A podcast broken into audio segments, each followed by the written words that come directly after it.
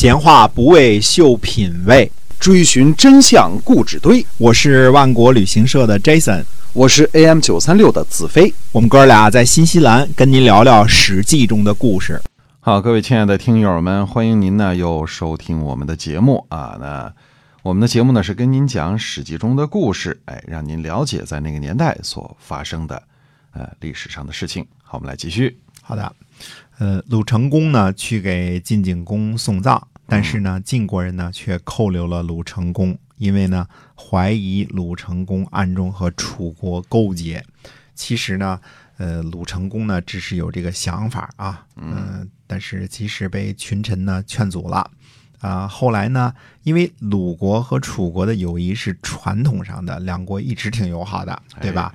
那么当然去搬救兵，比如楚庄王那时候这个去世啊，没能来救助这个楚国啊，嗯嗯、但是呢，这种无论是有风或者有影儿，嗯、总之呢，晋国呢很不爽，就把鲁成功呢给扣下来了。那么，呃，然后呢，给这个呃，让这个谁呢，嗯、让鲁成公呢去给晋景公送葬。嗯那么，呃，晋国呢命令鲁国把汶上之田呢还给齐国。那么季孙行父呢也只是抱怨了几句而已。那么最后呢，鲁成公呢就请求接受盟约，晋国人呢才放他回国。呃，给晋景公送葬的诸侯呢，只有鲁成公一个人，就这么一个国君是这个诸侯国当中啊给他送葬的，而且呢，呃，是被迫的，所以鲁国的史书呢是这个鲁国的史记呢是羞于记载这件事儿的。那么鲁成公呢给这个呃晋景公送葬的时候啊，出使的这个呃狄费呢还没有返回呢。公元前五百八十年呢，呃，鲁成公呢回到了鲁国，晋国的大臣呢细抽在春天的时候呢出访鲁国，并且呢和鲁国盟誓。这年夏天呢，季孙行父呢又到晋国回访，而且呢和晋国呢盟誓。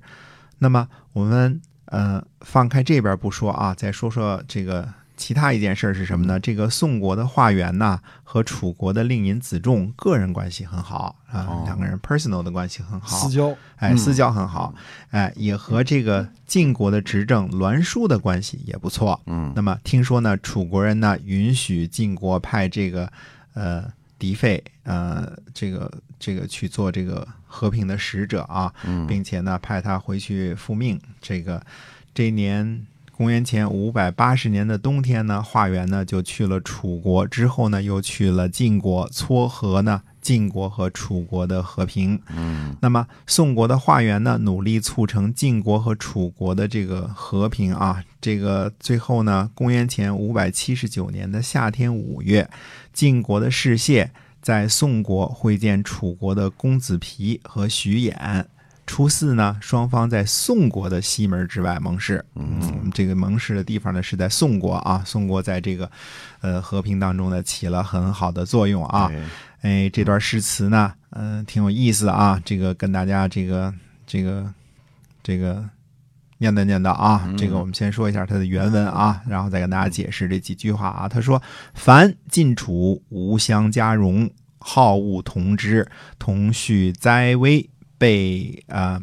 被救凶患，若有害楚，则尽伐之；在晋，楚亦如之。交至往来，道路无庸，谋其不息而讨不停。有于此盟，神呃明神及之，呃比坠其师，无克佐国。嗯，翻译一下啊，说什么呢？说晋国和楚国两国呀，不要兵戎相见，好恶相同，一起呢，呃，救急灾难危困，准备好呢救援饥荒祸患。如果有人呢危害楚国呢，晋国就去讨伐他。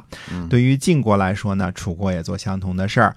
两国使者呢互相来聘问，道路呢畅通无阻啊，中间也不设什么关卡了，不需要护照签证了啊。哎哎，共同协商呢，对付不服从的国家，讨伐背叛的诸侯。谁要是这个违背盟约呢，神灵就灭亡他，呃，使他的军队覆灭，不能享有国佐。就这哦这么一段话啊，这个这个诗词写的挺好啊，这个这个合作是相当高高程度的这个合作了哈，四四六六的，哎，一个这是同盟了，对，这是一个类似这个。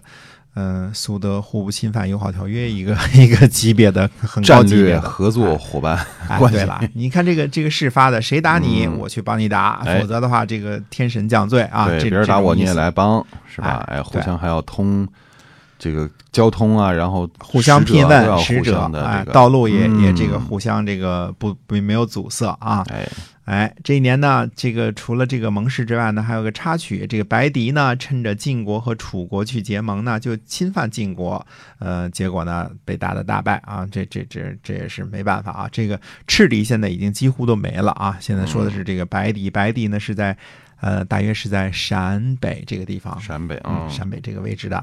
那么，呃，这个刚才我们说的这个盟约啊，真是一个呃互不侵犯友好条约，嗯，对而且是联合起来对付其他诸侯国，诸侯国简直就是一个呃瓜分天下的协议，大家就是不打仗了，嗯这个 切了瓜赶紧吃啊，哎共同进退的感觉，这样的一个协议哈。对的，嗯嗯，这个晋楚两国以及其受保护的这个盟国集团之间啊，由针尖儿对麦芒的这种这种激烈抗争，走向了交流、谈判和结盟。嗯，呃，这呢毕竟是个非常啊、大的进步，啊是的嗯非常哎非常大的进步啊。要交要对话，不要对抗。哎，对的，嗯那么所有的历史学几乎啊，所有的历史学家呢，如果分期的话呢，都把这个公元前七百七十年平王东迁到公元前六百七十九年齐桓公，呃，开始称霸，这九十年呢，算作春秋的第一阶段。那么到了公元前五百七十九年呢，这也差不多一百年啊，这个六百七十九到五百七十九嘛。那么晋楚两国呢，在宋国结盟，这个呢算作春秋的第二个阶段啊，而把截止到这个公元前四百七十九年，这个孔夫子逝世，这第三个差不多一百年啊，这个算作第三个阶段。嗯其实这样讲呢是有一定的道理的，就是，呃，我觉得这样分类呢是应该是凑合的，因为时间段呢大约相同，对吧？嗯而每一段时间呢所代表的这个这个情况是不一样的。第一阶段呢，实际上是郑国、齐国、楚国、晋国这些野蛮生长的时期，对吧？嗯宋国、陈国、蔡国、魏国、鲁国呢，呃，慢慢的壮大求存，无数的小诸侯国呢被这个被吞并了，对主要是被这么晋国、秦国、这个齐国和这个楚国，哎，这些哎特别横的，嗯，其实他们某种程度上也可以算作周王室的东夷、西戎、南蛮北狄，嗯对吧？正好也是东南西北四个方向啊。哎，哎，虽然他们自己算是这个这个文明治国，但实际上也是对于周王室来说是挺野蛮的，它嗯破坏了整个这个这个情况嘛。那么第二阶段呢，就是齐桓公同学开创的，晋文公同学继承的这个南北两大集团争霸的这个过程啊。嗯这个第三个阶段呢，就是各国开始慢慢的更进一步的礼崩乐坏，大臣逐渐掌权啊，国君被慢慢架空的这个过程了。那么这三在第三段呢，这个晋楚争霸的这个主轴呢，就慢慢从这儿开始啊，这个就开始弱化了。到后边呢，还有一个弭兵之盟，那之后就更弱化了。但是呢，在这个晋楚争霸的主轴弱化的时候呢，在中国东南呢，掀起了一场这个波澜壮阔的吴越争霸的风云啊，嗯这个也是属于第三时期的一个很大的一个重点啊。对，而吴国呢，就是由于，哎，我们晋国呢派遣这个申公巫臣去出使，带去了先进的军事技术和这个，呃，我个人猜测啊，还有这个文学啊、文化呀、这些个嗯典章制度啊、对这些东西啊，也这个促进了它的经济发展。哎，促进了它，至少肯定是促进了它的军事力量的这个成熟和发展啊。本来人就彪悍啊，嗯，而这一切呢，都跟一个叫做夏姬的女子有关系，嗯所以我们说了很多次啊，这个夏姬是春秋第一大美人啊，哎，那么呃，也就是在第三时期呢，其实呢，家族呢，家族大夫呢，开始慢慢的做大了，他就颠覆了。呃，最后颠覆了东周这个联邦制的根本了。呃，联邦制呢，这个本身就是